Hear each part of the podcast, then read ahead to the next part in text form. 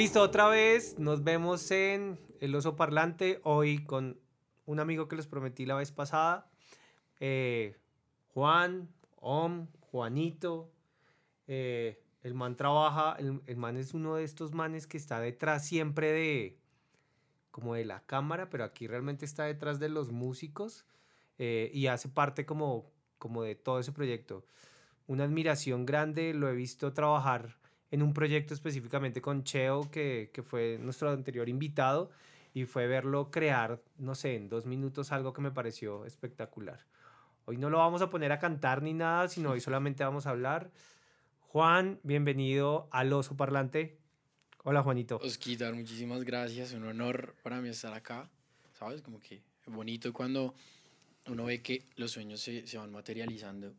Y digamos, yo que por lo menos estoy a veces detrás de siempre, es bacano ver como algo que era una charla así, pero sin micros ni nada, ¿sabes? Se, se, vuelve, se vuelve un proyecto real y, y, es bacano porque se siente familiar. Esto no se siente como una cita cuando uno llama a un más de venga y charlamos y tal, sino es venga. Y uno ya sabe que va a llegar a charlar, sino que ahora lo grabamos. pues sí, realmente nosotros con Juan eh, nos conocemos como, bueno, si a Cheo lo conocí hace un año, a Juan lo conozco hace seis meses, también por el mismo claro. man que nos une siempre como, o nos conecta, que ha sido Frank, el que edita. eh, entonces, Juan llega como a acompañarnos por algún proyecto en particular eh, para hablar de unos proyectos que él tenía. Yo venía como a asesorarlo o a echar chisme realmente sobre eso. Sí. Y me entero que este man hace una cosa que yo no sabía ni siquiera cómo se pronunciaba. Es más, no sé, Stay Manager, Style Manager. con todo el respeto de todos los del área, o sea, el man que conecta los cables y está pendiente mm. que todo suene sin que sea el ingeniero de sonido, creo que es algo así, ¿sí? Sí, eso Pero bueno, cosa. tú tienes como más, o sea, obviamente tienes claridad frente a eso, pero ¿qué Claro. hace un... Un stage Ah, manager. Gracias, mi inglés está una chimba. no, nada, pues nosotros nos dedicamos a, a que todo el show salga bien, ¿sabes? Como que si uno dijera, resúmeme brevemente qué hace un stage manager, es que todo el show salga bien. Entonces, cuando uno habla de un show, claro, cuando uno está como público, uno ve que, ay, se subió el artista, cantó, se bajó y ya está el otro. Ah, pues fácil, ¿no? Como uno no tiene en cuenta que todos los músicos usan cosas distintas, usan amplis distintos, baterías distintas, setups distintos, ¿sabes? Que, bueno, pues ahí ponemos abajito a ver qué es setup. Como, como, como todo, todo, todo, toda la indumentaria, toda la Ah, técnica que hay detrás de un show. Entonces, nuestro trabajo prácticamente no empieza ni siquiera cuando uno llega a la tarima, empieza antes, empieza cuando uno va a un ensayo y ve la banda y dice, ok, entonces los requerimientos técnicos que necesitamos son tales. Entonces, de hecho, uno cuando ve un concierto o una cosa detrás, uno dice, no, pues va la banda y el ingeniero, que es como lo que uno cree que va solo el ingeniero, ¿no? Como, y Sí. eso, porque uno a veces ni sabe. Pero detrás de eso hay un montón de cabezas y un montón de engranajes que hacen que un show salga adelante. Entonces a veces uno como stage manager también tiene que ser stage, producción, personal, que entonces uno dice, pero ¿qué, qué, qué, qué, qué, qué, qué son esa mano de cosas? Entonces uno se encarga de hacer toda la producción técnica, el otro se encarga de estar muy pendiente del artista y digamos a veces en Colombia uno le toca hacer todas, estar pendiente, hacer la producción técnica y llevar el que, o sea, hacer que el show salga bien, ¿sabes? Entonces prácticamente para resumírtelo, por lo menos yo, lo que hacemos es planear técnicamente junto al ingeniero qué vamos a hacer, como, ok, vamos a llegar a un show, entonces se prepara un rider, que son todas las especificaciones técnicas que necesita un artista para llevar un show a cabo, ¿sabes? Necesito esta batería, necesito estos amplis, estos micros, esta cantidad de canales disponibles en la consola, bla, bla, bla, bla. Luego llego yo con todos los instrumentos cargados, que es lo que uno hace. Entonces detrás del escenario, mientras toca un artista, uno detrás está armando ya todo, porque a ti te dan, te dicen, tienes 10 minutos de cambio. O sea, tienes 10 minutos para pasar de una banda a otra con una cosa Y, o sea, que totalmente distinta. podría tener otros requerimientos supremamente diferentes. Distintos, total. O sea, hay bandas que dicen, yo quiero la batería en la mitad y la de nuestro show va a la izquierda. Y digamos, bueno, digamos que supuestamente tenemos un man solamente cantando, digamos como que ah, el man con su guitarra, y después tenemos, no sé, cuatro, cuatro chinos, eh, no sé, voz, guitarra, bajo y batería. Que hay es quitar micrófonos. Digamos, comienza el man de la guitarra y después comienzan los otros cuatro manes. Es quitar micrófonos, es. Es dejarlos, es. Todo es distinto. Tú te puedes saber un show de piapa, pero lo que está siempre y lo que sabemos, por lo menos los que trabajamos en la industria y eso, es que por más que uno tenga todo super medio y algo, siempre va a pasar algo, porque es que todo es distinto la temperatura es distinta, la temperatura ya afecta un montón de cosas, eh, la radiofrecuencia, sí, que las, las, las, interferencias siempre van a estar, que se crucen, se cayó algo, el baterista hizo esto y le pegó un micro y el micro está que se cae y se cayó, o sea, las cosas que pueden pasar en un show son muchas, así que en verdad uno es el primero que llega y el último que se va, por lo menos si es un concierto, digamos, de un solo artista. Uno llega de primeras a dejar todo listo, está en el show pendiente, uno no se disfruta un show, ¿sabes? Es como, oye, qué bacano que trabajes con tal porque me gusta mucho su show. Dale, Bueno, pues. y eso, eso, ahí va algo que, que, bueno, yo soy, no sé si la palabra sea groupie. Creo que la concepción de groupie era como bien fuerte en los 90, en los 80. Sí, sí, sí. Pero bueno, a mí, digamos, sí me llama la atención, como cualquier persona, yo creo que, que le gusta algo o algún artista en particular. Cuando tú me dices, no, yo trabajo con tal artista, o digamos, no, más allá, porque realmente no fue así el comentario, sino que eh, sí, es que yo estaba haciendo, qué pena, llegué tarde, creo que la primera reunión, no sé, creo que de pronto estoy hablando popó, y es como que en la primera reunión no pudimos llegar o no pudimos vernos porque algo se te había presentado con un artista en particular y cuando tú lo nombraste yo dije, ay, a lo bien, su merced trabaja con esa gente.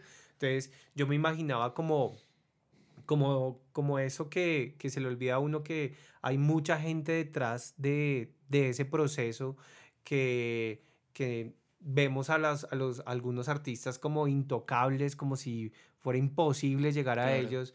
Y tener a alguien que está trabajando en equipo con ellos todo el tiempo, uno dice, bueno, me estaba acercando un poquito al artista, ve ese tipo de cosas, esto va a que, a que realmente las personas con las que tú trabajas, como algunos artistas que son bien reconocidos comercialmente, eh, que ahorita decidimos si los nombramos o no los nombramos. Eh, si nos pagan pauta, si, no nos pagan, nos pauta. pagan pauta. Bueno, realmente aquí nadie va a pagar pauta. bueno, exceptuando que nos metan un anuncio o alguna vaina. Eh, o bueno, que lo contraten a él como State Manager. Sí, State Manager. Sí, sí, sí. Eh, okay. Aquí va a quedar mi número. sí. Llámame. No, no para eso. para lo del... No, pero tú haces cosas de... Bueno, saltémonos porque esto no tiene orden. Tú, tú haces cosas de, de... Arreglas cosas de podcast también, ¿no? Como... Eh, ahorita es que, de hecho, yo dije, vamos a tocar el tema porque siento que es importante. Eh, tú decías algo como uno conoce a alguien, no sé, tú eres el stage manager de tal persona. O sea, tú estás en el grupo técnico de la gira de un concierto que yo vi y habían 10.000 personas.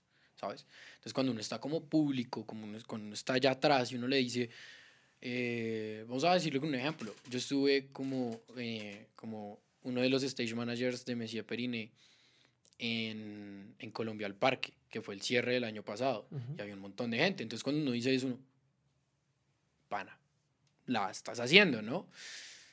No, ¿sabes? O sea, en este momento y en, en, esto, en esto que pasó, toda la industria se dio cuenta de que por más que nosotros estemos detrás y hagamos que las cosas funcionen, que nos extrañen no, no, no es que pase, ¿sabes? O sea, es una industria que al gobierno y a muchas personas no les importa, ellos ven al artista. Y te repito, no es un problema como de todo el mundo, sino que es que uno no lo piensa. Yo antes no lo pensaba, yo veía a alguien allá y uno, ah, bien, pero uno nunca piensa quién lleva los cables, quién los puso, quién pensó qué cables poner, quién pensó qué micros poner, ¿sabes? Y es una industria que ahorita, en este momento, está agonizando totalmente. O sea, está agonizando. a ustedes sí les ha tocado. Bueno, a ustedes les ha tocado bailar con la más fea ahí, ¿no? Claro, o sea, totalmente. Tú dices, no, claro, pero es que era el stage manager de tal persona y debe estar bien, ¿no? Era el ingeniero de tal. No, yo he visto ingenieros que son demasiado capos, que llevan 10 años. Y esos 10 años hacen que suenen las cosas como suenan. Y en el carrito que compraron en 10 años, pana les tocó salir a hacer domicilios. Que el vecino necesita ir a algún lado pero no quiere coger taxi, yo lo llevo. Sí, porque toca buscarla, igual no hay, aquí no hay egos. Un artista puede tener el ego que sea y claro, porque reciben regalías, reciben una cosa, los llaman para esto, promocioname lo que sea, ¿sabes? Y no estoy hablando de nadie en particular, o sea, estoy viendo como, como lo veo también como público. No, yo, que todas las personas dicen, el artista está bien, ¿no? El artista está súper bien allá en su lado, claro, pero bueno, y todos los que están detrás, porque, listo, uno dice, no sé, tal artista que es gigante, claro, él mantiene cómo responder económicamente por su grupo técnico, ¿sabes? Que les dice, todo bien, yo les aguanto estos meses porque yo sé que lo que sea así. Dale. Pero los técnicos que son los que encargados de montar esas tarimas gigantes que no están amarrados a una banda, ¿sabes? Sino que son los técnicos que están detrás, eh, no sé, Rock al Parque, toda esta gente de Roadie Colombia, todos los roadies y stage managers o gente que le están metiendo el hombro a todos los festivales de Colombia que están montando y que son empresa. ¿Esas empresas qué? Porque ellos no tienen un artista que esté detrás diciéndoles, ok, yo recibo tantas regalías, yo les doy un, una parte. No tienen a nadie y no son cinco ni son diez, son un montón de personas. Y además, basado como lo, lo poco que hemos hablado y que creo que esta es la primera vez que hablamos de una manera tan técnica. Es más, creo que estamos muy serios. sí, es que vamos a un tema que está delicado, pero que siento que era importante ponerlo pero, ahí. Pero veo que hay una, o sea, hay como debe existir una formación, un conocimiento a nivel de experiencia muy grande para poder resolver todos los problemas, todos los impases dentro de una presentación como tal. Nosotros aquí lidiamos, por ejemplo, con tres cámaras que tengan batería. Eh, nos, a mí me ayudan, digamos, con todo el proceso de, de música. José Luis es el que está todo ese proceso, digamos, de lo que tiene que ver con el audio. Frank está con el tema de las cámaras que ese tema sí lo entiendo, pero por ejemplo el tema del audio, eso, o sea, esto es una pendejada para ti en el buen sentido de la palabra, que en cuanto al montaje, dos micrófonos, dos bases, eh, dos canales, creo que se diría, ¿sí? ¿Correcto? Sí. Y ya. Y ecualizar esas voces y sale. Pero entonces a, a, lo que yo voy con esto es que ustedes, la industria como tal, esta parte seria que es bien importante, que yo considero que también, y lo decían la vez pasada, esto, la maldita pandemia tiene ese hmm. maldito problema que los que estábamos en procesos de creación, en procesos creativos, en procesos artísticos, culturales, estamos relegados totalmente dentro de, dentro de la industria, dentro de la visión de, del gobierno, de la visión del Estado y de la persona de a pie, ¿no? O sea, toda esa, todo ese conjunto de conocimiento para poder llegar a hacer eso es por ¿Cómo se logra? ¿Se llega a través de la experiencia, la academia? O bueno, por ejemplo, Juan. Juan, ¿cómo llegó a eso? ¿Fue accidental? ¿Fue incidental? ¿Era un sueño? O... Fue un poco de todo. Yo tengo, yo tengo un primo que es ingeniero, se llama Mauricio Luna. También tiene un estudio eh, de producción y, bueno, de grabación. Y más o menos cuando yo estaba en 11, pasó algo muy raro. Yo, yo yo llegué creo que a esta industria por el rap, porque yo también hago música, también rapeo desde hace muchos años. Aunque no se note, digamos que, ah, entonces debes tener mil canciones. No, hubo un proceso que ahorita lo tocamos como de pronto tocando a como ese proyecto. Pero yo soy fan del rap de siempre, de todo. Entonces, mi primo me dice, oiga, tengo que ir a montar la Red Bull Batalla de los Gallos del 2012, creo que fue. Esto es, es una, perdón te interrumpo, es una batalla de... de freestyle. Es una batalla donde se, eh, dos raperos eh, les ponen una base y empiezan a, improvisar y hacer una serie de batallas, de confrontamientos. Es como, como lo que muestran en, en 8 millas de... Sí, algo así. Es, es freestyle. no, es, es, literalmente eso, es poner una base y entonces van unos pelados que rapean demasiado bien y que son muy ágiles también, ¿sabes? Y, y empiezan a improvisar y bueno, hay una serie de, de etapas, también hay llaves, les ponen temáticas, les ponen palabras, y como que no sea tampoco todo tan rape a ver. Haga lo que se le dé la gana, no. No, no, no. Sino como que hay unos... Sí, sí, hay unos parámetros y unas cosas y es una cultura que ahorita es muy grande, hay muchas ligas, ¿sabes? O sea, como que eh, es bien profesional ahora, es otra cosa, que mucha gente como que veía y yo lo veía que venía creciendo y creciendo, pero en este momento ya es una cosa que llena estadios, llena plazas, o sea, es una cosa demasiado fuerte y que hay ahorita freestylers profesionales, ¿sabes? Es su profesión, es su vocación improvisar. Entonces es algo que se profesionalizó mucho y está bastante cool. Entonces en el 2012 yo ya sabía que existían, sabía que venían y me dijo yo lo voy a montar. ¿Usted quiere ir? O sea, yo le cambio como que usted vea eh, todo y esté ahí detrás y esté ayudando porque pues me ayude a montarlo. Obviamente igual él llevaba todo su equipo técnico, yo solo iba como a pegue esa cinta. Sí, acompañarlo. Ya, porque yo ni sabía que era un cable, nada.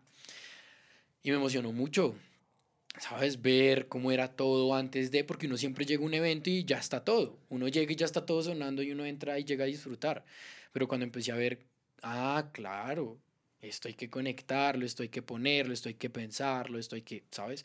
Y yo, oiga, bacano, bacano. Y y ya le ayudé, todo salió bien, bueno, lo que sea, se hizo y yo, y me quedó como eso ahí. Yo decía, oiga, qué chévere que la música también sea esto, ¿sabes? No es solo cantar, no es solo ir a tocar, no es solo hacer canciones, hay unas cosas detrás. Bueno, así se fue, estudié 11 y, y bueno, por cosas de la vida, yo iba a estudiar otra cosa. Y bueno, yo me acuerdo mucho que él me dijo un día, yo le dije, ¿cómo no va a estudiar esto? Y me se cagó de la risa y me dijo, como, ¿por qué? O sea, usted se le nota que no quiere. Iba a estudiar? Sí, como que, que iba ¿por a estudiar? No, qué? no, pero que iba a estudiar, cuente. Eh, yo estudiar ingeniería industrial. No, yo, no, a mí me. Ya, baby, tú me preguntas y yo te lo Sí. digo. no, entonces, No, usted no me no, no, no, no me está preguntando, pregúntame, Juan, ¿qué iba a estudiar, Oscar? ¿qué iba a estudiar, Oscar? Marica, ingeniería industrial. Ah, no joda. Pero bueno, esa es otra historia cuando alguien me entreviste a mí o cuando alguien me invite a un podcast. Eh, un día me va a entrevistar solo a ver Sí, qué pasa. A ver qué pasa. Entonces, em, yo me acuerdo que también a mí me pasó lo mismo, ¿no? Entonces, un momento, yo, llego a, a ahorita al oso parlante con 42 años Ok. eh, y este es el segundo, pero yo quería hacer locución o hablar frente a un micrófono desde los 16. Pero, pues me demoré un poquito, ¿no? Pero, poquito nomás. bueno, un poquito nomás. Y, y la primera carrera que yo estudié, que estudié un semestre, fue ingeniería industrial. Desafortunadamente no tuve quien me dijera, venga, ¿usted por qué va a hacer eso como hizo tu primo? No, sí, sino, claro. sino que me tocó fue mandarme y, y darme cuenta que no me gustaba y decepcionarme y bueno, terminar otras cosas. No. Bueno, el tema no soy yo, pero tú te das cuenta que, que ibas a estudiar eso y te dice tu primo que no y entonces ahí qué. Pues ahí qué, pues mi mamá como que como así. ¿Qué, qué, qué onda? Se va a ser ingeniero. Usted es bueno con los números, usted bla, bla, bla, bla. Y es como, como que ahí es donde uno se plantea eso. Entonces él me decía, mi mamá me decía, pero no, pero lo de siempre, ¿no? En la música, esa cantidad de cosas que hay, las drogas, el alcohol, la noche, eh, El diablo no pagan tan bien, los músicos, esos son... meh. Entonces, ahora, ¿cómo serán los sonidistas y eso? Entonces mi primo le decía, pues tía, yo tengo tantos años, ya vivo solo, por un show me dan tanto. Y de todo lo que usted dice hay en todos los gremios. Que los músicos se los tengan porque es que es su espacio de trabajo.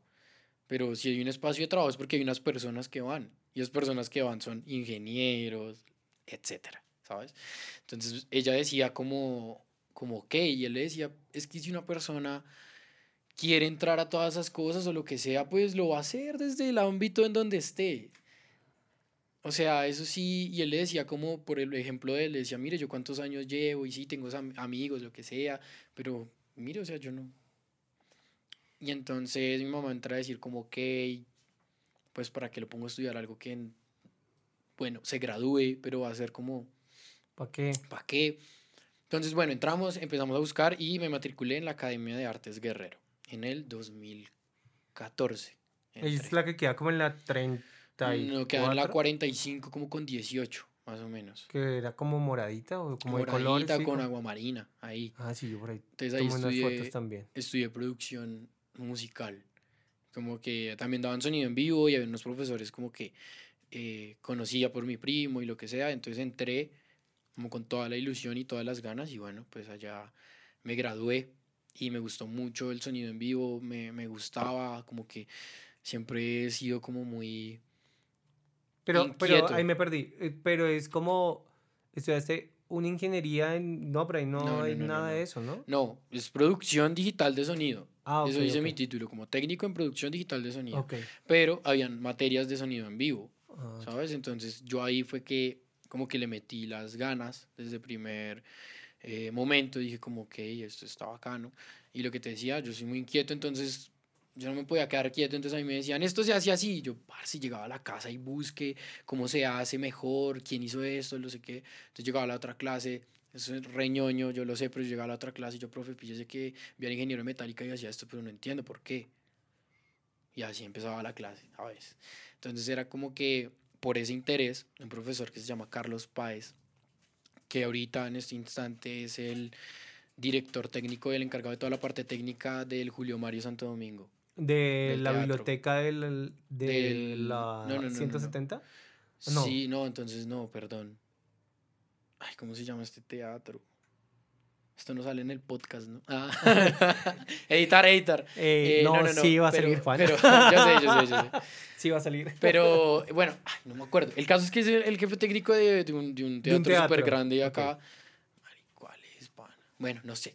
Pero lo es. Entonces ahorita está allá y bueno, a él le debo muchas cosas porque como en segundo semestre me dijo, tengo un evento en un centro comercial. Vamos. Yo era menor de edad y todo, yo tenía que segundo semestre 16 años. y ¿Usted a qué, a qué salió del colegio? A los, o sea, yo salí a los 15 años, salí, pero me gradué, me, me gradué y a los tres días cumplí eh, 16. O sea, Juan, ¿cuántos años tiene? Yo ahorita tengo 22 años. Uy, men. 22 años. Frank puede poner barba o lágrimas por ahí. un filtrico. No, un filtrico. ¿En serio? Usted es súper pelado, men. Pues, pues no sé. Pero sí, ahí, pues ya uno siente que he hecho cosas y eso me, me, me respalda. Pues uno siempre sueña como a los tantos años voy a hacer tal cosa y pues obviamente uno se decepciona cuando llega la edad y no lo ha hecho, pero por otro lado digo, hay cosas que yo no me soñaba a los 15 años haciendo y lo hice. O sea, como que yo ahorita lo logré y, es, y es bonito eso y es algo que con todo esto que está pasando y uno dice, la industria se cayó, no estoy ganando dinero, pero hay días donde llegan los recuerdos de Instagram o lo que sea, y digo, parce, qué bonito haber hecho eso y cosas como las de ahorita, cosas como las que te contaba ahorita fuera de cámaras, como que puse una canción y yo te decía, para mí, ese man es el artista más grande de Colombia. Y trabajas con él. Y tengo el honor de decir, soy el stage manager de esa persona, que es Juan Pablo Vega, y toca decirlo abiertamente porque es un man que yo admiro mucho y que pasó algo muy chistoso. Y un día hablando con mi mamá, estábamos comiendo y yo le dije a mi mamá, quiero que escuches a este man.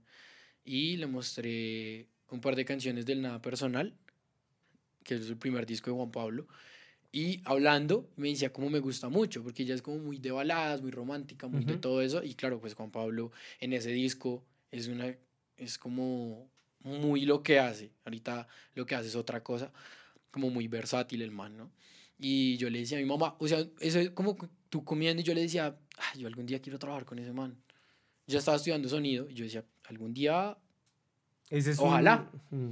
Y uno cuando menos se dio cuenta la vida dio un par de vueltas y ni siquiera cuando trabajé con él fui consciente, sino mucho tiempo después que mi mamá me dijo un día, yo estaba escuchando una canción, me dijo, oiga, ¿se acuerda cuando escuchamos esa canción? Y usted me dijo que quería trabajar con él y yo, sí.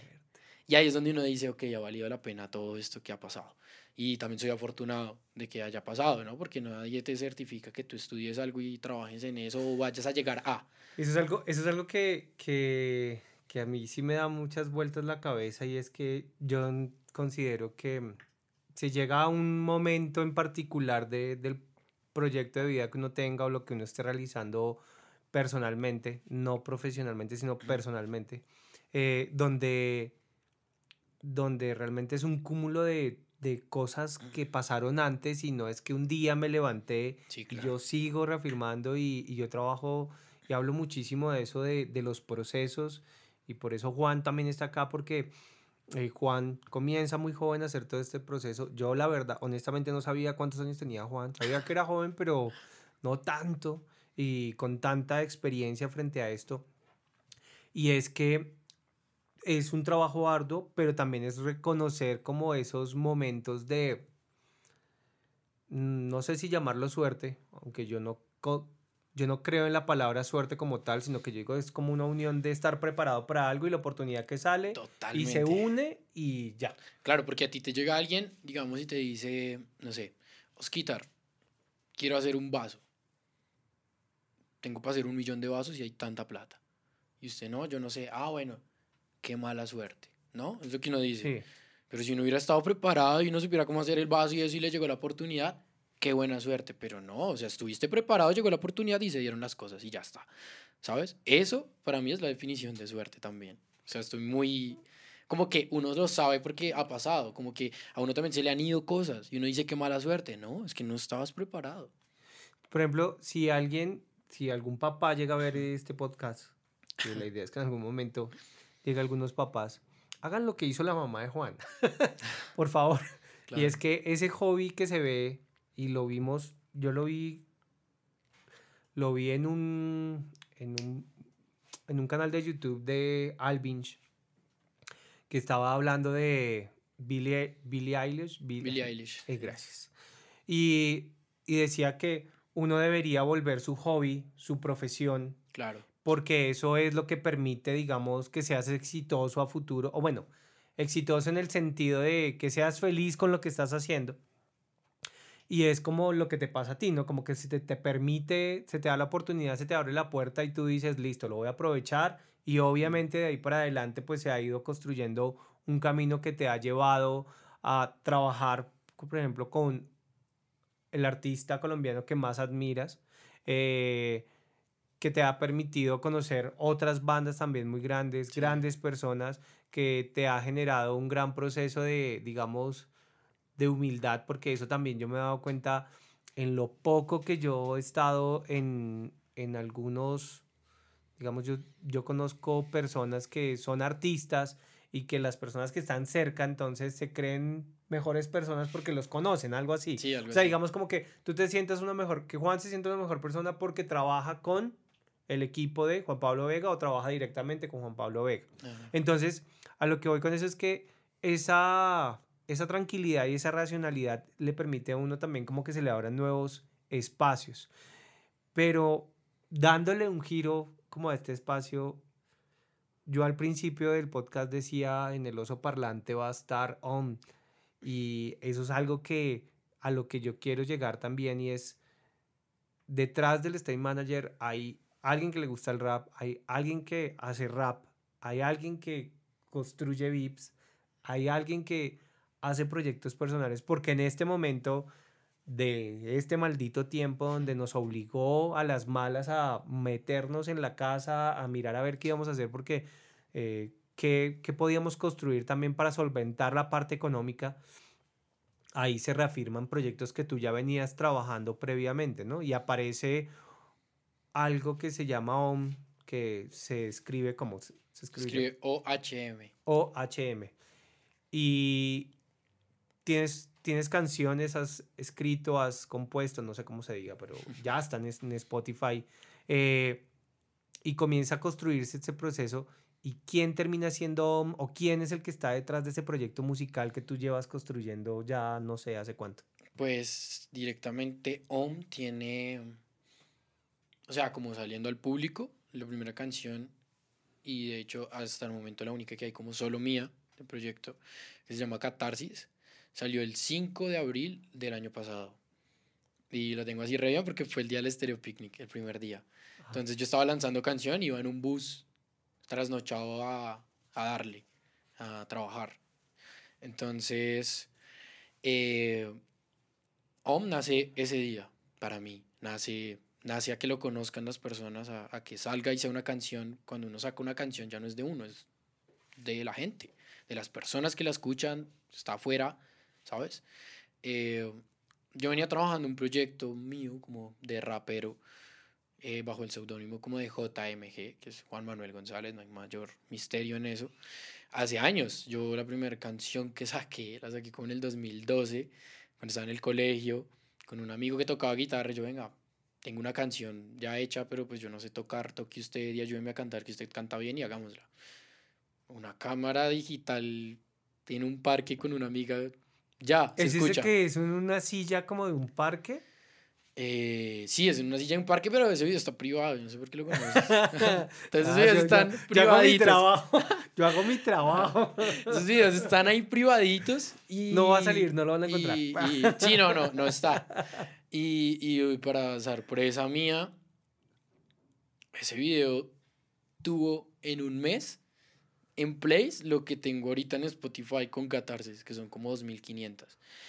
Claro, uno con 13 años, 14, y uno decía, pero ¿qué, qué, qué es esto? O sea, uno lo subía y lo ponía en su Facebook como, hice una O canción, sea, eso, gracias. eh, eso pasó antes de que tu primo te invitara. Sí, claro. Ah, no, entonces, eso yo por hombres, e- o sea, eso- el pro- tu proyecto musical, más allá de que uno sea un nombre, porque uno pues obviamente tiene que pensar comercialmente en darle un nombre para que genere una personalidad, bueno, eso es otro cuento. Eh, tu proyecto musical o de generar, crear música, si es antes de que te invite Fue lo primero. tu primo a, Sí, a- de- a la pelea de gallos. De hecho, es que creo que lo dejé en un paréntesis abierto hace rato. Pero yo decía como yo llegué, o sea, todo esto es porque yo soy rapper. Y yo llegué a la música y a la industria a estudiar lo que estudio por el rap. Porque mi primer evento fue una batalla de gallos y mi primo no me invitó porque yo le dijera, yo quiero aprender de sonido. Me invitó porque sabía que le gustaba el rap y que yo rapeaba. Y ya consecuencia de eso fue que verlo hacer todo eso dije, pana, qué chimba. O sea que realmente al principio siempre el, el, el sueño del proyecto, en principio siempre fue... Fue Hacer música. Fue hacer O música, rapear. fue rapear, decir lo que yo quería. Y entonces bajo, ese seudónimo de JMG y eso, saqué un par de canciones.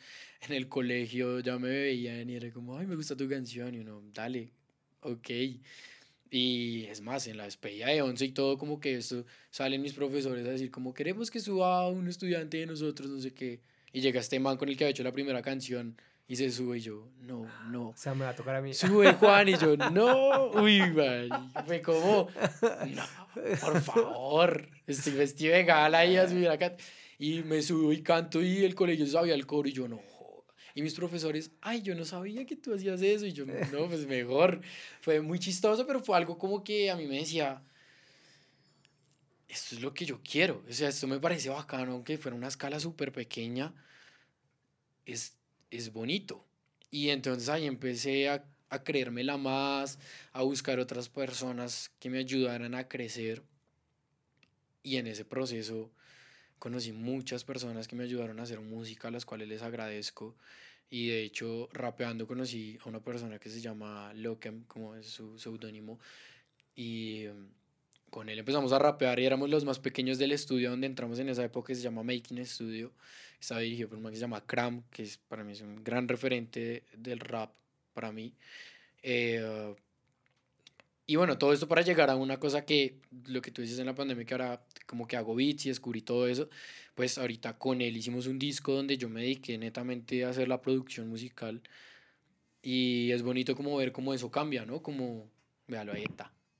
Entonces es bonito ver cómo, cómo, cómo, cómo, cómo las cosas se van llevando y que nosotros así nos conocimos cuando teníamos que 15 años. Así que como 9 años más o menos, 9, 8 años, no sé.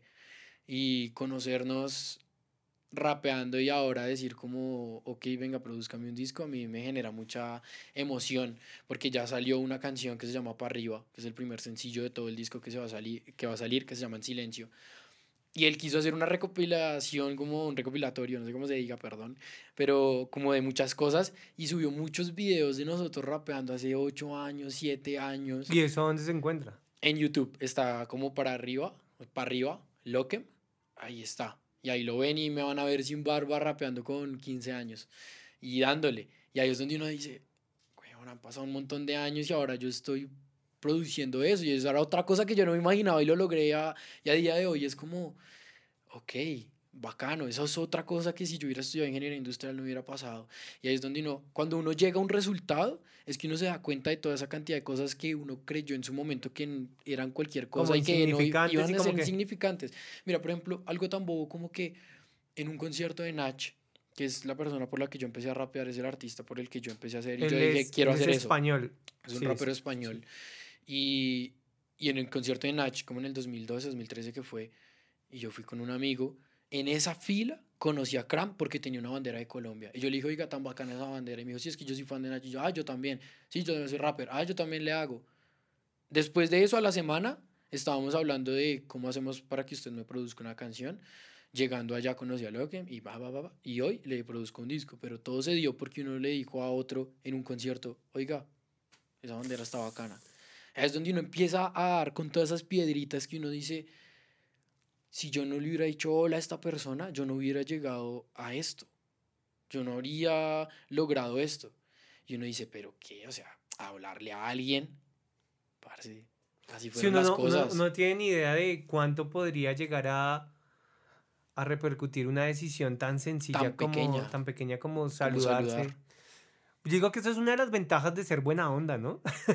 Pues yo no sé. o como de más allá, no, eso sonó, sonó horrible, pero es como una de las ventajas de intentar ser buena onda con las personas o ser uno como estar como tranquilo pues con los demás. Como, ser receptivo. Yo siento que uno aprende lo que sea de cualquier persona. De una persona que en la calle te saludó y te dijo, hola, ¿cómo estás? No sé qué. Pues obviamente yo sé que en Bogotá, sobre todo, es difícil, ¿sabes? Uno saluda a alguien y primero te mira de arriba para abajo si viene con gente detrás, ¿no? Como la desconfianza. Pero yo digo que uno llega a cualquier lado y uno tiene que ser receptivo, uno con cualquier cosa que aprenda está bien y te va a funcionar en algún momento. O solo tienes una buena charla y ya, y ya, y está bien, y está cool, ¿sabes? Pero es algo como que, mm, dice Facundo Cabral, dice, si la gente mala supiera el buen negocio, que ser buena gente, serían buenos así fuera por negocio. Y uno dice, Maldición. Tiene razón. Y no es como que, ay, ahora todo el mundo vamos a tirarnos la buena y todo, no, pero pues para qué tiras la mano, esa, esa energía que estás votando mal, pues bótala bien y ya está, ¿sabes? Como que, pues para qué te amargas el rato y si alguien te saluda, salúdalo, porque estás... Y ese ego, y es algo que yo creo que me enseñó mucho entrar a la escena y es que las personas son personas. Y no, ay, tan no. Tú ves a Jennifer López, está allá, es una persona. Es una persona común y corriente. Es una persona que come, es una persona que siente, es una persona que está triste en las noches. Ah, pero es que tiene más dinero. También está triste, es una persona. ¿Sabes? Entonces cuando uno se acerca y uno dice, no, es que este artista que yo admiro un montón y escribe y hace, y cuando uno está comiendo empanadas con esa persona a las 2 de la mañana, uno dice, marica, este man es otra persona, ¿sabes? Es como, es lo mismo. Entonces uno acaba un show y es algo muy lindo que por lo menos a mí me gusta mucho. Y es que uno acaba un show, ¿no? Después de venir de llenar un teatro, ¿sabes? Que un montón de personas pagaron una boleta para ver a esa persona.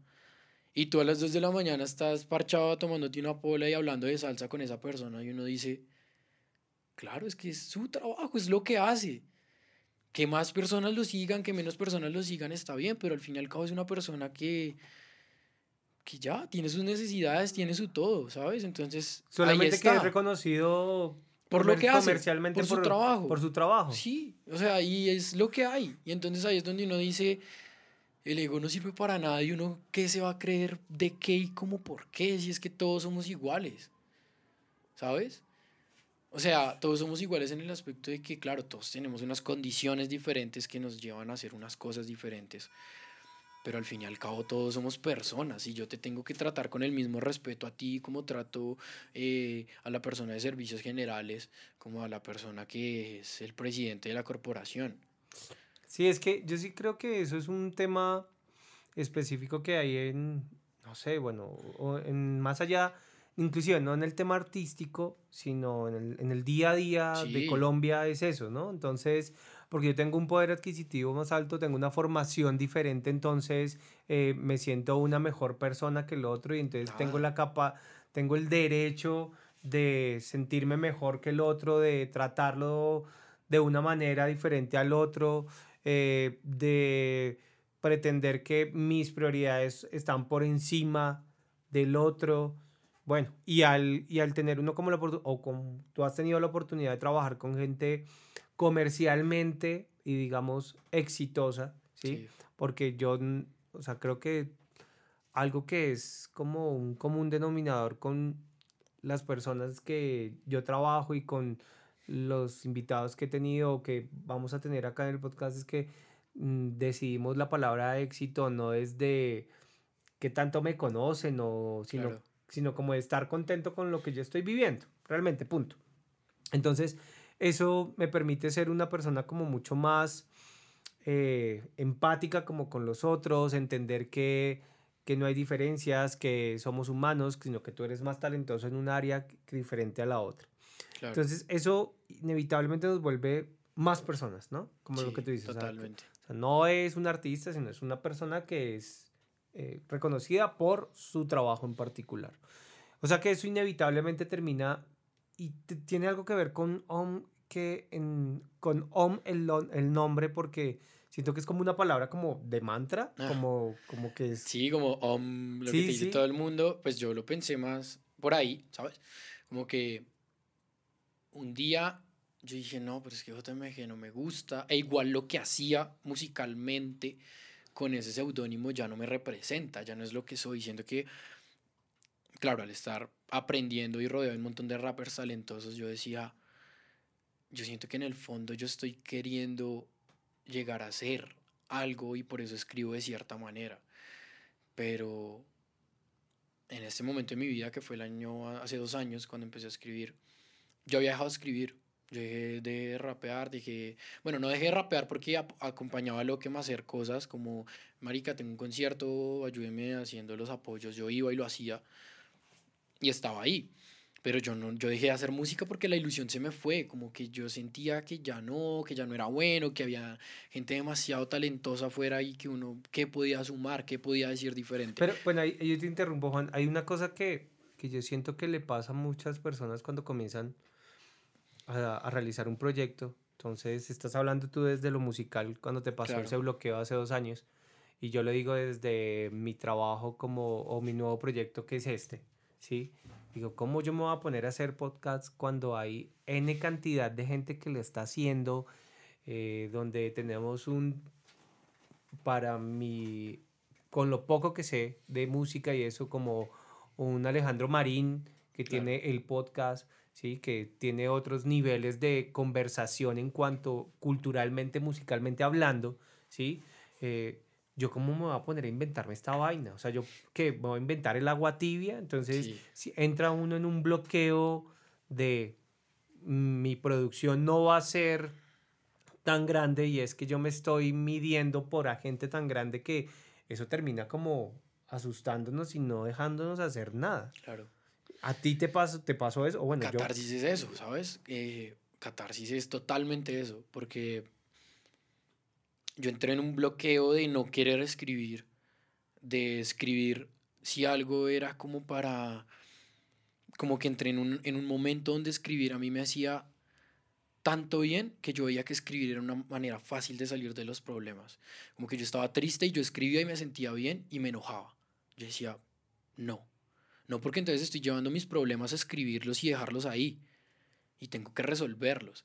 Pero eso me llevó a estar dos años en la peor etapa de mi vida hasta ahora, de entrar en una depresión absurda, de par meses muy mal, solo por no querer llegar a eso. Y no, ni siquiera lo entendía por qué. Siento que era un masoquismo estúpido que tenía. Y llegó un momento donde una noche dije, necesito escribir. Y la primera palabra que sale al escribir catarsis es, quiero pedir perdón por ser tan inseguro, por alejar todas las cosas que, que, que, que, que me hacían bien por creerme maduro. Eh, o sea, lo estoy parafraseando para explicar un poco, sino por levantar todas esas paredes creyendo que eso estaba bien y, y, soñar alto sin trabajar duro da lo mismo. Porque, porque son palabras de que yo escuchaba un rapper y yo decía, parce, si yo hubiera escrito eso, estaría haciéndolo y me emocionaba. Y eso fue algo que tuve que dejar de hacer. Escuchar canciones de otros e imaginar que yo las había escrito y sentirme bien con eso. No sé si a alguien le ha pasado, pero a mí me pasaba mucho que yo escuchaba una canción de X artista y yo decía, parce, es demasiado buena, ¿qué tal yo la hubiera escrito? Y me montaba en la peli de haberla escrito y eso me da una sensación de que la había logrado y ya. Y era algo que yo hacía inconscientemente cuando estaba en el bus escuchando canciones. Y luego yo dije, estoy viviendo de ilusiones, pero mal. Fabricando fantasías para no llorar, dice el tema. Entonces yo decía, está mal. Entonces ese día, llorando literalmente, me sentí a darme palo. Dije, está mal y empecé, quiero pedir perdón por ser tan inseguro. Todo, pa. Y empiezan a hacer catarsis, que la primera estrofa la escribí de una sentada sin repasarla. Cuando yo escribo una canción, yo escribo dos frases, la rapeo. Escribo otras dos frases, rapeo desde el inicio. Escribo otras dos, rapeo desde el inicio para que vea que todo vaya encajando y tenga una consecuencia. Esa no, esa se fue así, como un diario, con odio hacia mí un poco. Con odio y escribiendo fui encontrando un perdón, ¿sabes? La fui escribiendo y salió la primera estrofa que cuando la repasé lloré tanto que dije yo no quiero sacar esto y la dejé guardada. Hay una, hay una cosa que, que una de las profesiones o una de las una de las vainas que yo estudié que fue publicidad hablábamos mucho de, de una vaina que se llamaba el bloqueo creativo y yo he descubierto y yo fui profesor como no sé 12 años Sí. eh, y yo me enfrentaba a algo medianamente similar y era que mis estudiantes o la gente que me acompañó en los procesos académicos eh, lo- la lograban, ¿no? Entonces yo hablaba de cómo trabajar en una agencia y nunca toqué una agencia. Yo hablaba de cómo se tenía que producir un video y nunca lo hice, más allá de estar en, en la bambalina de decir, venga, esto está mal, esto está bien, pero no cogía la cámara, Claro. eh, en, en mi caso particular. Y entonces he entrado en ese proceso creativo donde, donde uno no quiere hacer nada y he descubierto en los últimos también dos años que la única forma de salir de eso es haciéndolo. Sí. Y pues suena, una, suena súper pendejo, pero es así. Y, y sí, dejar de ver lo que te está bloqueando. Entonces, si tú ves algo que es muy fuerte y que es muy alto eh, y que digamos eh, al verlo, al como al medirse con eso me está bloqueando, pues déjelo de lado un rato, ¿sí? Porque está dejando de ser su inspiración o su referente para terminar siendo su bloqueo. Y seguramente Claro. cuando usted ya comience a andar, va y lo, veo- lo vuelve a ver y seguramente te da más energía. Dentro de ese orden de ideas, ya estás produciendo nuevas cosas o seguimos en, en- o sigues como en ese bloqueo o ya encontraste el agua tibia que es la única forma de saber si esto va a salir bien es Sí, mandándose, no hay más. Sí, como que conectando un poco las cosas. Entonces pasó catarsis, todo ese proceso súper duro de escribirla, que cuando acabé de escribirla, en verdad, como para grabarla y rapearla bien, me tomó meses un poco de digerir todo lo que había escrito. Pero yo siempre cuando hablo de catarsis o algo digo, a mí no me pareció una gran canción, pero sí es la más sincera que he escrito. Pero, pero es tremenda. Yo la tengo, yo hablo de mis listas de Spotify. por. Yo tengo una lista que se llama Pare de Sufrir. Y ahí está la canción de Juan. Cuando conozco yo a Juan, nos vemos, hablamos eh, por un proyecto con Cheo. em, y dice, no, es que yo he escrito una cosa y puso la canción y yo iba con Steffi en el carro, la puse, ah, ya me enviaron el link, boom, lo puse y pf, no, o sea, no, bien, o sea, no, no, es, es, es, es tremenda porque te conecta con, con un poco de cosas, con ese pare de sufrir, ¿no? O sea, como, a ver, Claro. pendejo, pare y mire, evalúese y haga catarsis Literalmente. y hágale, y hágale, mijo, porque no hay, no hay más. No hay otra. Entonces, yo he escuchado otras canciones que tú estás Mm. trabajando, eh, pero sí, para mí, hasta el momento, de las canciones que has, ten- de las canciones que, que has montado o que tienes producidas o que ya están sonando, esta es, me parece que es como, como vislumbra qué es lo que, lo que puede llegar a ser o lo que es Juan o lo que es Om como tal. Entonces, pues, pues nada, yo sí diría que sí es una gran canción. No, un Eh, honor eh, para mí. No, para mí, yo sí diría que es una gran canción. Eh, y dice muchas cosas y, y se deja escuchar y, y se deja parafrasear y, y puede uno sacar copies chiquititos. Venga, esto lo voy a poner en mi imagen de Instagram y lo voy a poner, le pongo comillas y que diga abajo. Sí, en serio, Es un gran trabajo. Muchas gracias. Pues en verdad, como que catarsis es muy eso. O sea, yo cuando, no sé, estaba pensando la canción, porque en ningún momento de la canción dice catarsis, por ejemplo. No, en el coro, nunca. Pero un día como leyendo que uno va con la frase y uno, marica, es eso. Porque, porque la canción al principio es darme palo y todo y al final decir, este es mi momento y voy a salir a hacerla. Porque escribiendo la canción fui entendiendo cosas. Y Catarsis es una canción que si a mí me dijeran, explícame esta frase, este pedacito, está la historia detrás, está por qué lo escribí, qué me respalda eso a mí. Por eso te digo que es una canción que no es buena porque yo siento que alguien la escucha de pronto dice, ok, pero no entiendo por qué dice esto, no sé quién es Juan Pablo, no sé quiénes son esas personas, ¿sí? Pero es una, o sea, las personas que me conocen y que vivieron eso conmigo, eh, cuando se las mostré me decían que es un resumen demasiado denso de estos dos años que pasaron y me alegra que después de esa canción digas, ok, lo voy a hacer. Esa canción, cuando la acabé de escribir y por fin pude como rapearla e interiorizarla bien, mm, sentí la necesidad de sacarla porque ahí nació el nombre escribiendo la canción que es OM. Entonces, es que hemos dejado muchos paréntesis abiertos, los voy cerrando rápido. Es como OM es el mantra, es un mantra OM, OM nomás y es un mantra que, que, según como el significado que le dan, fue el primer sonido que se escuchó en el universo. Entonces, en un resumen muy lindo y precioso que, que leí o que inferí, porque no me acuerdo si es exactamente lo que dicen, es como el sonido que hizo que de la nada naciera todo.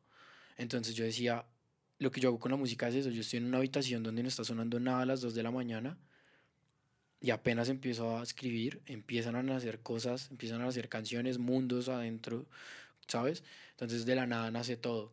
Pero ¿y yo qué hago con la música? ¿Qué estoy haciendo yo? Estoy haciendo resistencia, estoy resistiendo con mi arte lo que lo que para mí es la vida y todo lo que pasa, porque vivir muchas veces es resistir, resistir a que te levantes y veas que eh, mataron un montón de personas por decir la verdad y salga un idiota que nos dirige a decir que, que no, que eso, que eso son cosas que pasan, eso son cosas de todos los días, que amanezcan tres líderes muertos, que hayan masacres, eh, que te levantes en una ciudad que muchas veces es odiosa, y odiosa no por porque las personas tal vez sean así, sino por el frío, por, por porque nos criaron así, porque nos criaron a que si alguien te va a hacer algo tú tienes que estar por delante, es resistir a los problemas que te pasan, es resistir a que tú digas estoy triste y te dicen eso no es nada, ¿sabes? Eso es lo que yo hago con la música particularmente. Y pues unir las dos frases OM y OM o HM, que es eh, como se mide la resistencia en electrónica, los ohmios. Entonces yo dije, creo que es algo bastante bonito y que define lo que yo hago con la música. Es sencillo, es lo que es y no dice y no tiene mayor eh, como que no busca hacer otra cosa. Es sencillo, es lo que hago. Es lo que hago con la música y bueno, Catarsis se fue así súper rápido, la produje yo.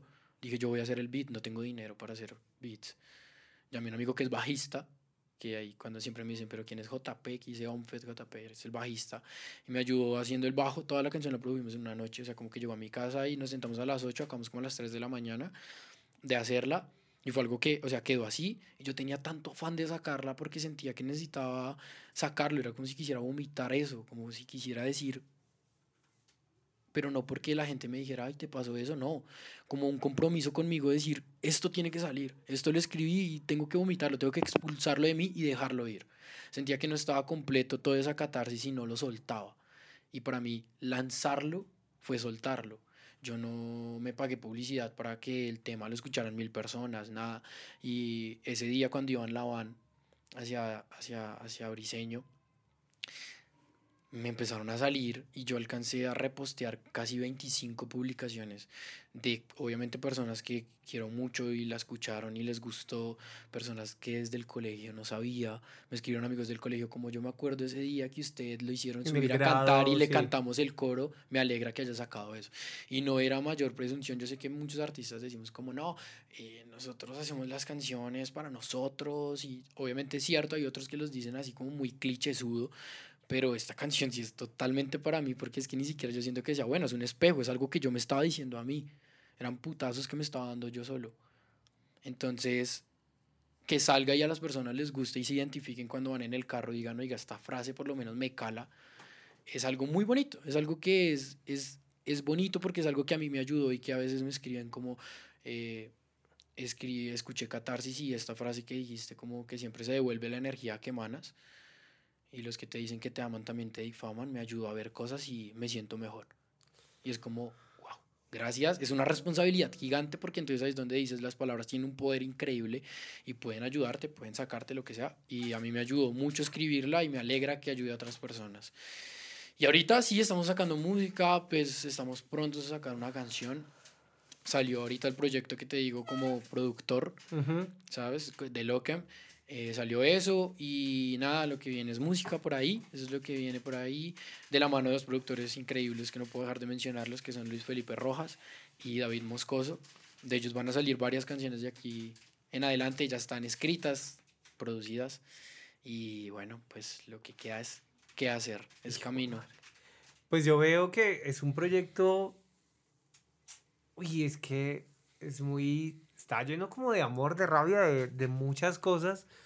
Eh, y inevitablemente yo preguntaría algo y es, con la gente que tú trabajas, como digamos los artistas con los que tú trabajas, ¿conocen tu proyecto o ellos no?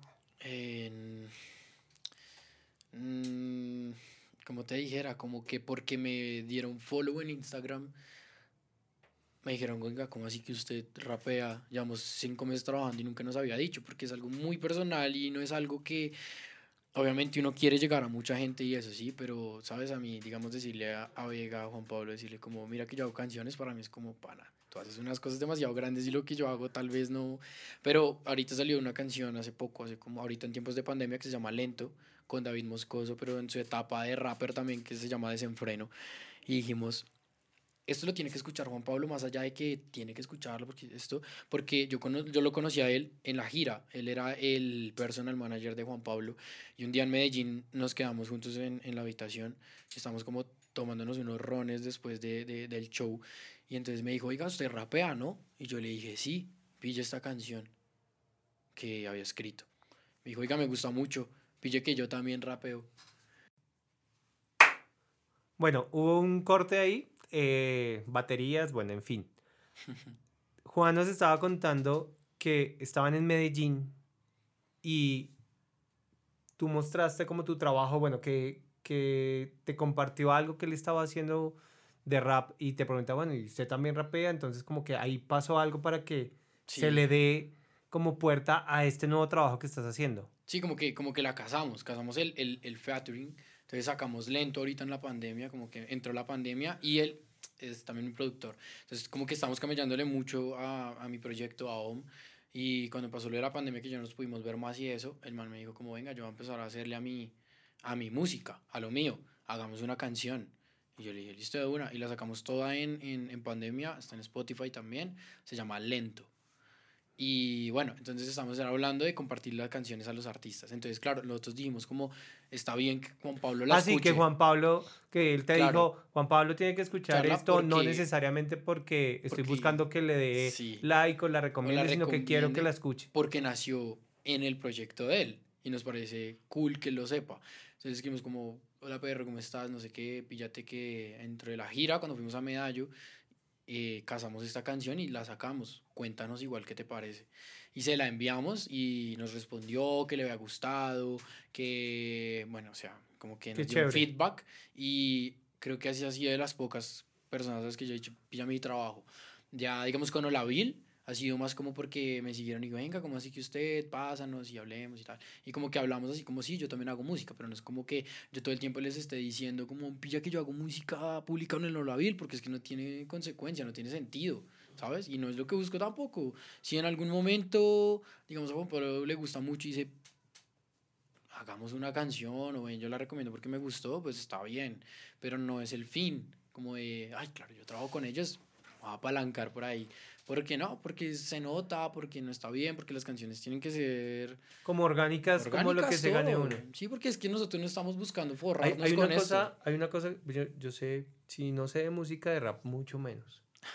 Eh, pero desde mi posición de consumidor y ya, es yo escuchaba tus canciones y escuchaba otras bandas, o bueno, otros artistas o raperos, y dista mucho, o sea, hay, como mucha, como tipos de rap, ¿no? O sea, como que, digamos, ahorita tú explicando Catarsis, que yo creo que así le voy a poner a este podcast, Catarsis con Juan, o con Juan, Catarsis con Om, es, el tuyo es más suave, es, y hay otros que son como más agresivos, como más, no sé, como su suave en el sentido de la musicalización o los beats son como más suaves, otros siento que son como muy fuertes, como agresivos.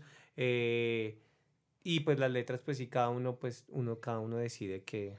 Claro. ¿Dónde meterse? Entonces la pregunta sería, ¿tú estás dentro de un género del rap o, eso es independiente? Desde lo que tú sabes, desde lo que claro. tu experiencia. Es, que es una, es una discusión demasiado larga, siento yo, porque yo lo hablaba hace poco con un gran amigo que es el vocalista de una banda que se llama The Negro Tapes, con Camo.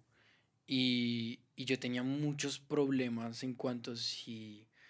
O sea, yo la verdad no sabría y no, no, no, no me sentiría cómodo diciendo yo soy rapper, yo soy rapero. No, o sea, yo, yo rapeo, sí, porque es lo que hago, es la técnica que utilizo en mis canciones, es lo que hago. Pero rapero, no sé. Y tuvimos una discusión como de dos horas y media y no llegamos a ningún punto. Yo no lo llegué porque yo le decía, él me decía, sí, es que las bases del rap son estas. Y ahora hay unas personas afuera que no hacen rap ni nada, pero si se sienten en la capacidad de decir, esto es rap, esto no es rap, este es rapero, este no es rapero, y yo no quiero entrar en ese juego de ego, es tan estúpido. Yo hago mi música si a ti te parece que es rap, está bien. A ti también, a ti no, está bien. Ah, Yo no me voy a poner a catapultarlo en es rap o no es rap. Ahora, a lo que voy, sí, claro. Eh, el rap es muy de la calle y no es porque uno, ah, pero es que no, no, es que es así. Nació ahí y está ahí y es un poco las voces de lo que hay ahí, porque así nació y esas son las bases, ¿sabes? Entonces yo hablaba con mi amigo de eso, yo le decía, pero es que yo calle de dónde. Yo no fui de los que me la pasé todos los días en la calle y esto, ¿no? La calle que conozco sí porque trabajo y me lo he pasado pues digamos sí en la calle por todo esto del rap y que he ido a conciertos de rap y lo conozco, sí. Pero digamos la calle como la hablan alcohólicos es algo que yo no tengo la capacidad de decirlo porque yo no lo viví y no me voy a poner a inventarme una peli de que esto es lo que pasa. O sea que diríamos que para Juan, digamos, no como artista, sino como, como persona, lo que realmente importa es poder sacar tu música y utilizas como herramienta esta técnica que es... Que me enamoró. Sí, que te enamoró y que digamos es tu forma de, expresarte, más no pretendes meterte en discusiones bizantinas de, de, no, es que tocas, toca tener esta experiencia de vida para poder producir algo o toca la tiradera, creo que le dicen a eso, ¿no? Como... Tú no eres rapero porque es que tú no estás respetando este código entonces ahí es donde yo digo, pues bueno, sí, para ser rapero hay que tener un manual y leerlo y decir, tengo que escuchar a este artista y si no escucho a estas personas no lo soy, pues bueno, creo que no lo soy, pero porque no lo hago. Y no me voy a poner a inventarme, no, es que claro, tú no eres rapero porque no escuchas a los OGs y tú no estás escuchando a Tupac, a Talib Kweli, tú no estás así, tú no estás escuchando, no sé, como todo esto que pasó, Ghostface Kilda y lo que sea, como todos estos rappers, porque si yo me voy a poner a hablar y soy sincero y pretendo ser sincero en mis canciones, que es lo que hago, pues yo no me puedo poner a nombrar a, no, sí, pues yo gracias a Guru aprendí muchas cosas con Jazz Matasis, ¿por qué no? Porque yo los escuché, claro, son capos, claro, pero digamos, yo me enamoré del rap en español. Cuando yo escuché el rap en español fue que yo dije, quiero hacer eso. En cambio, otras personas como los Alco y eso que escucharon el rap en inglés dijeron, bueno, sería bacano nosotros intentar hacer algo así, ¿sabes? Y es un rap que me encanta y que me enamora mucho, pero es algo que no me sale. Yo no puedo hacer boom bap porque no, no doy, no es eso, no, es, no me identifico con esas cosas. Entonces, es una discusión densa cuando uno dice como soy rapero, no soy rapero, es algo mucho como lo dice Mario Mendoza, que para muchos podrá ser muy tuyo lo que sea, pero el man dice, a mí me costó mucho tiempo poner en mi pasaporte o en profesión escritor, porque sentía que era una responsabilidad muy grande. Y yo siento que con rapero, más allá así de que es una gran responsabilidad, algo es que no quiero empezar esas discusiones como, no, pero es que usted no es rapero porque es que además mire esos beats que está haciendo, eso no suena rap, eso es otra cosa y lo que sea, ok, está bien. Es lo que yo hago y, y, rapeo. Y ya inevitablemente siempre cuando uno está creando algo, sí toma referentes, sí tiene una técnica, unas bases en particular que le permite expresar o producir artísticamente lo que uno bien quiera o se le dé la gana de hacer. Eh, y pues nada, pues no es, no es el tema, o sea, no, Claro. igual aquí lo que venimos a, a charlar hoy es como esa historia, como todo ese proceso que, que ha llegado hasta acá, Juan. Eh, no sé, siento que pues ya llevamos un buen tiempo. Nosotros seguiremos ahorita acompañados de una deliciosa pizza. eh, Menos mal. seguiremos echando chisme. Si quieren saber más de Juan de On, pues nada, síganlo.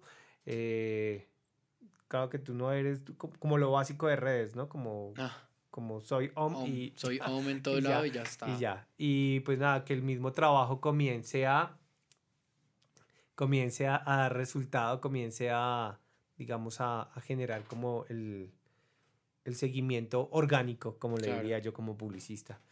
Eh, Juan, pues nada, eh, muy agradecido por tu tiempo, muy agradecido por dedicarte estas dos horas, casi cuatro horas aquí sentados hablando. Eh, a todos, ya saben, el oso parlante y nos vemos en la próxima. Y como dice Juan, pues hagan todos catarsis y Nada, muchas gracias siempre por invitarme y a todos los que se sumen y se peguen a escucharlo y verlo. Ahí estamos. Muchas gracias por la invitación. Nos vemos en el próximo Oso Parlante. Nos eh, vemos. Eso. Hoy esta vez estuvimos súper trascendentales. Eh, nada, hay que darle tiempo a, a, toda esta, a todas estas reflexiones. Y a trabajar. Y no somos afortunados porque sí, sino que hay procesos que hay que cumplir y eso es lo que pretende el oso parlante, como mostrar esas historias detrás y como todos sus procesos que se están haciendo. Gracias. Nos vemos la próxima. Gracias, Juan.